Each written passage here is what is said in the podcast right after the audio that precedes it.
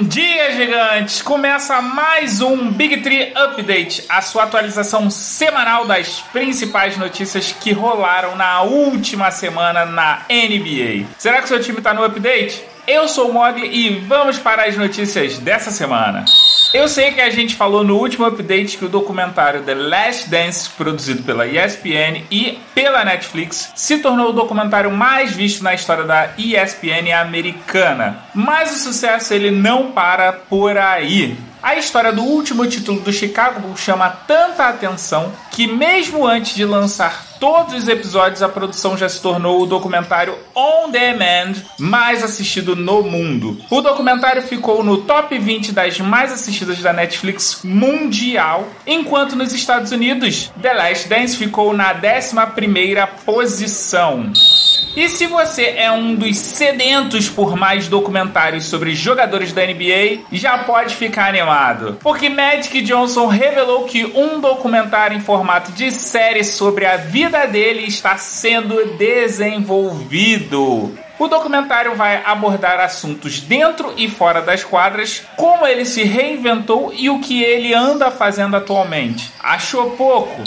Dwayne Wade revela que documentário sobre o Redeem Team está em produção. O Redeem Team, que em português fica Time da Redenção, foi o nome dado para a seleção americana que ganhou a medalha de ouro nos Jogos Olímpicos de Pequim em 2008. O ex-jogador do Miami Heat que é um dos produtores executivos, revelou que já vem trabalhando no projeto há cerca de um ano. E que esse projeto é especial para ele porque ele vinha de uma série de lesões e muita gente já acreditava que o Wade já tinha chegado no fim da carreira. Além dele ter se tornado cestinha do time, ele alcançou a sua melhor temporada individualmente na NBA. E já que a gente está falando de seleção americana, a Zaya Thomas revelou recentemente que ainda se sentia chateado por ter ficado de fora do Dream Team, a seleção de basquete americana que ganhou o ouro olímpico em Barcelona em 92.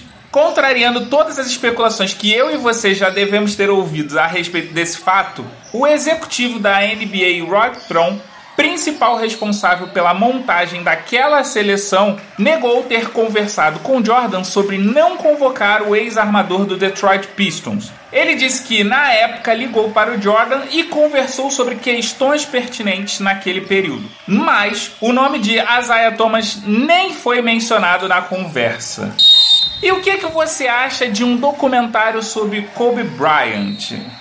Segundo Baxter Holmes da ESPN, uma equipe de filmagem teve acesso irrestrito a todos os departamentos do Los Angeles Lakers e permissão ilimitada da NBA para obter imagens das partidas da temporada 2015-2016, última temporada de Kobe Bryant. Um documentário com essa temporada, se for lançado, só deve chegar ao público nos próximos anos.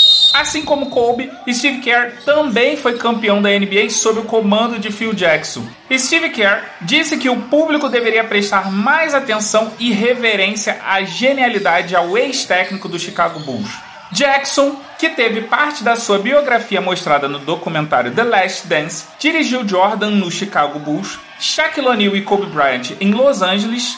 Em depoimento ao jornal The New York Times, Kerr disse que Phil sempre teve um talento subestimado como treinador pelas pessoas. Mas, com toda a fama e toda a notoriedade que os atletas que ele dirigia tinham, ele teve que ser um líder incrível. Phil Jackson tem um dos currículos mais vencedores da liga de todos os tempos, tendo 11 títulos como técnico, além de ter ganho Coach of the Year na temporada 95-96, ser eleito um dos 10 melhores treinadores da história da NBA e ter sido eternizado no Hall da Fama na classe de 2007. Continuando com Steve Kerr, o técnico declarou que mesmo que a temporada regular da NBA 2019-2020 retorne futuramente, ela não faz mais sentido para o Golden State Warriors. Segundo ele, apesar do time ainda ter 17 jogos pela frente, eles já estão eliminados matematicamente, ficando de fora dos playoffs. Além disso, O time de São Francisco venceu apenas 15 das 65 partidas e boa parte do elenco ainda se recupera de lesões. E por falar em Warriors, a franquia não pretende reabrir suas instalações até que receba a autorização da Prefeitura de São Francisco. Até o momento, a previsão é que a quarentena em São Francisco dure até o dia 3 de maio, de acordo com London Breed, prefeita da cidade, em declaração dada na última sexta-feira, dia 24 de abril. Porém, ela também diz que esse período muito provavelmente será estendido. Já o Los Angeles Lakers entrou em contato com o gabinete do prefeito de LA para discutir a possibilidade de abrir as suas instalações antes do fim do período de quarentena local, que a princípio vai até dia 15 de maio. O motivo de todas essas movimentações é que a NBA pretendia retomar as atividades a partir do dia 1 de maio nas cidades que estivessem relaxando as restrições de circulação. A ideia era reabrir as instalações permitindo apenas quatro jogadores por vez para utilizar o local, com um desses quatro supervisionando. Nenhum treinador seria permitido nos treinos com atletas e uma distância de cerca de 3 metros e meio deveria ser respeitada em quadra. Porém, a NBA voltou atrás e adiou a decisão de retorno por uma semana até o dia 8 de maio. O que significa que no próximo update teremos mais informações a respeito disso. Agora que acabou, eu te pergunto: gostou?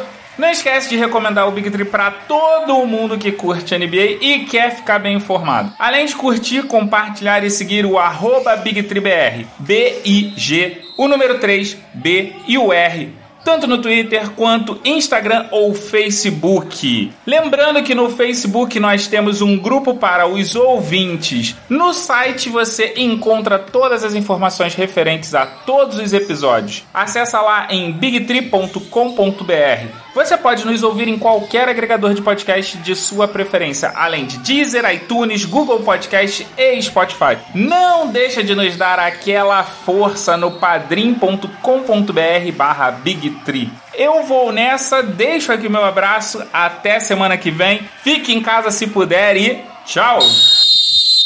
Léo Mogli Edições